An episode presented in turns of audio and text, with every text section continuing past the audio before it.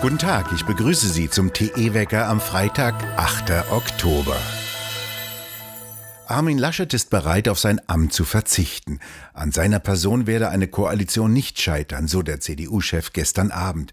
Er will einen Parteitag vorschlagen, bei dem es um die personelle Aufarbeitung des Wahldesasters gehen solle. Plötzlich geht es ganz schnell und das auch noch vor Beginn der Wintersaison. Aus heutiger Sicht seien keine weiteren Corona-Beschränkungen mehr notwendig. Das sagte gestern unvermittelt noch Bundesgesundheitsminister Jens Spahn und entwarnt sogar für Herbst und Winter. Zuvor hatte das immer umstrittenere Robert Koch Institut zugegeben, dass die genannten Impfzahlen zu niedrig seien. Es hätten sich wesentlich mehr Menschen spritzen lassen. Die ungenauen Zahlen der Corona-Impfungen hatte zuletzt auch der Präsident der Deutschen Krankenhausgesellschaft Gerald Gass kritisiert. Auf Grundlage offenbar falscher und unzureichender Daten werden, so Gass, für Millionen Menschen gravierende Entscheidungen getroffen und Grundrechte eingeschränkt. Beobachter gehen davon aus, dass die Regierung vor der Wahl nicht ihre Panikmache selbst entlarven wollte und deshalb keine Kehrtwende eingeleitet hätte. Der Virologe und frühere WHO-Mitarbeiter Klaus Stör sagte gestern zu Bild, offensichtlich habe man geglaubt, dass man so mehr Wählerstimmen bekomme, denn die Älteren seien am meisten von Corona betroffen und sie stellten die größte Wählergruppe. Polnisches Recht soll Vorrang vor EU-Recht haben und Teile der EU-Gesetze verstoßen gegen die Verfassung von Polen. Das hat gestern Abend das polnische Verfassungsgericht entschieden. Der Versuch des Europäischen Gerichtshofes, sich in das polnische Justizwesen einzumischen, verstoße gegen den Vorrang der Verfassung und gegen die Regel, dass die Souveränität in der europäischen Integration bewahrt bleiben müsse, so die polnischen Verfassungsrichter. Die Organe der EU würden, so begründete die Vorsitzende Richterin, außerhalb der Grenzen der Kompetenz handeln, die ihnen von Polen zuerkannt werde.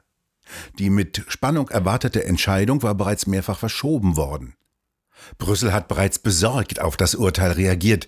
Die EU wolle die Oberhoheit über die Staaten behalten. Der bindende Charakter von Entscheidungen der EU-Justiz sei zentral für die EU, heißt es aus Brüssel. In dem konkreten Fall geht es um die Besetzung von Richterstellen. Die EU wendet sich gegen Richter, die die nationalkonservative Regierung Polens berufen hat, die aber der EU missfallen. Die EU hat bereits mehrere Vertragsverletzungsverfahren gegen Polen eingeleitet. Sie hält ebenfalls Gelder zurück, die Polen aus dem EU-Haushalt zustehen. Die britische Industrie schlägt aufgrund von Versorgungsengpässen und hoher Energiepreise Alarm. Der englische Guardian skizziert die Lage der Glasindustrie. Fensterbauer könnten ihre Öfen wieder mit Schweröl befeuern, das sei preiswerter, allerdings umweltschädlicher. Vor der Klimakonferenz in Glasgow Ende Oktober sei dies keine gute Werbung, meinte ein Sprecher der britischen Glasindustrie. Ebenso ratlos zeigen sich mittlerweile deutsche Industrievertreter. Die exorbitant hohen Energiepreise seien nicht mehr aufzufangen. Energieexperten weisen darauf hin, dass Erdgas vermehrt auch zur Erzeugung von Strom verwendet werde, während Kohle- und Kernkraftwerke abgeschaltet würden. Das reduziere das Angebot und treibe die Preise. Russland könne in diesem Jahr möglicherweise Rekordmengen an Erdgas nach Europa exportieren. Dies hat laut Nachrichtenagentur Bloomberg der russische Präsident Putin bei einem Treffen gesagt, das im russischen Fernsehen übertragen wurde. Damit könnte die Lage stabilisiert und die Preise gesenkt werden. Wie der Vizepremierminister erklärte, wäre eine rasche Zertifizierung der Erdgaspipeline Nord Stream 2 ein Weg, dies zu erreichen. Putin selbst stellte laut Bloomberg keinen direkten Zusammenhang zwischen zusätzlichen Lieferungen und der Genehmigung der Pipeline her.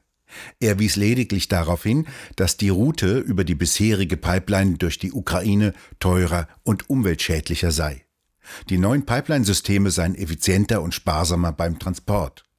Immerhin erfordert der Pumptransport des Gases durch die 1200 Kilometer lange Pipeline die Leistung eines mittleren Kohlekraftwerkes.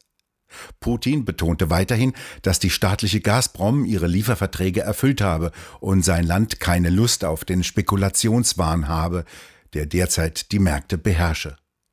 In den ersten Monaten dieses Jahres hätten die Exporte von Gazprom nach Europa ein Allzeithoch erreicht.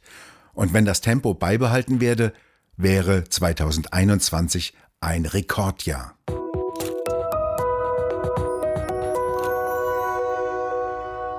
Müssen die jüngsten Wahlen wiederholt werden? Immer dramatischer treten Pleiten, Pech und Pannen, vor allem in Berlin, ans Tageslicht.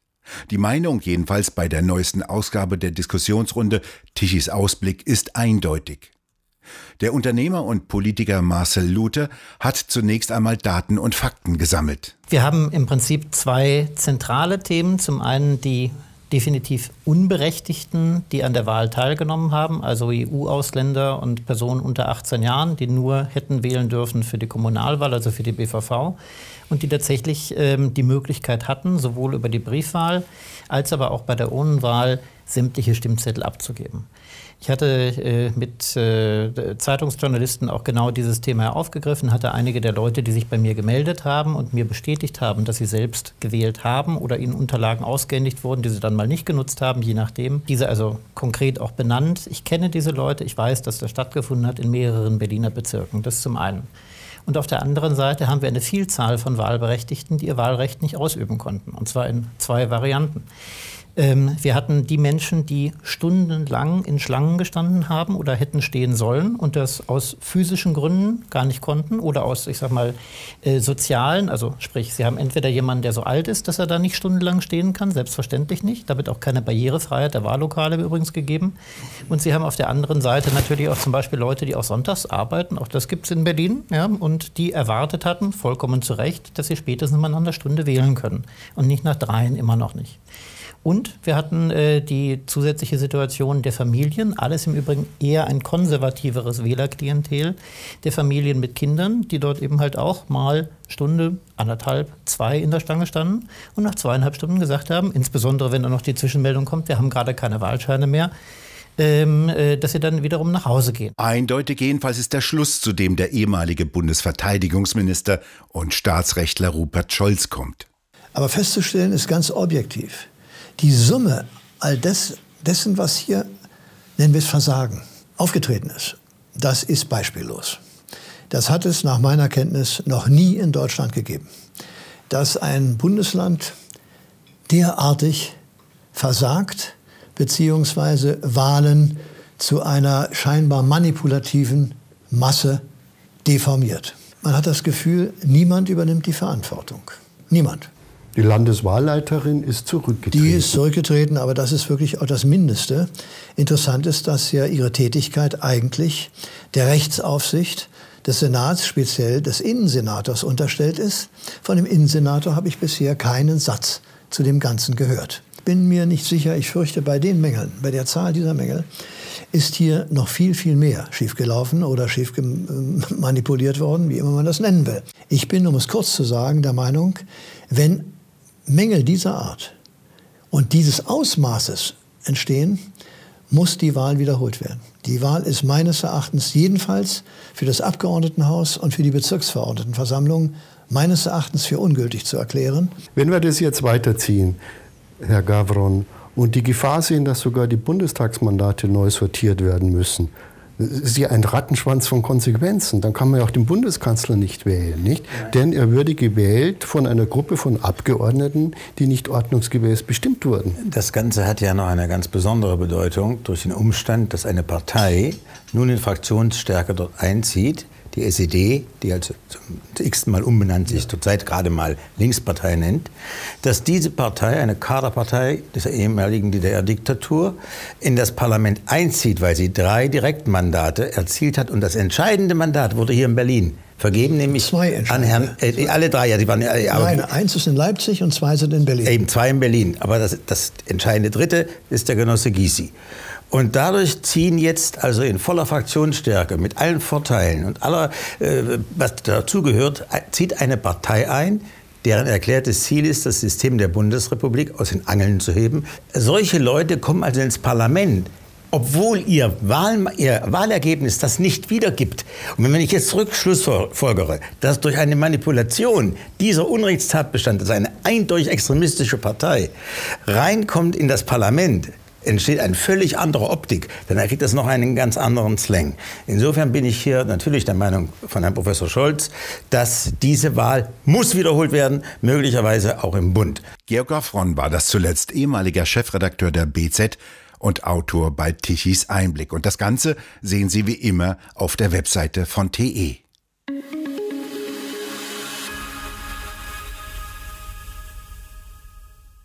Die Antarktis erlebte in diesem Jahr ihre kälteste Wintersaison seit mehr als 60 Jahren. Die durchschnittliche Temperatur an der Amundsen-Scott Südpolstation betrug minus 61 Grad. Das waren rund 4,5 Grad weniger als der Durchschnitt der vergangenen 30 Jahre. Das war die kälteste Periode seit 1957 und der Meereseisspiegel ging im August als der fünfthöchste in die Geschichte ein, der jemals gemessen wurde. Das gab das amerikanische National Snow and Ice Datenzentrum bekannt. Und so viel zu unserem beliebten Kapitel Klimaerwärmung. Die nächsten Tage am Südpol bleiben trocken, windstill und sonnig, bei Temperaturen um minus 50 Grad. Hierzulande wird es bis zum kommenden Wochenende unter Hochdruckeinfluss noch einmal herbstlich schön, doch halten sich noch lange Nebelstellen. Die Sonne heizt die im Tagesverlauf nur zögerlich weg. Die Nächte werden kühl bis 5 Grad. In der kommenden Woche zeigen die Rechenmodelle aus Osteuropa heranrückende Tiefdruckgebiete, die dann aus nördlichen Richtungen feuchte und kältere Luftmassen hereinströmen lassen. Die bringen Regen, ungemütliches Wetter, Herbst eben und in den Alpen bis etwa 1000 Meter schon Winterboten mit ersten Schneefällen. Und das alles ohne ausreichende Energievorräte. Wir bedanken uns fürs Zuhören. Schön wäre es, wenn Sie uns weiterempfehlen würden. Wir hören uns am kommenden Montag wieder, wenn Sie mögen.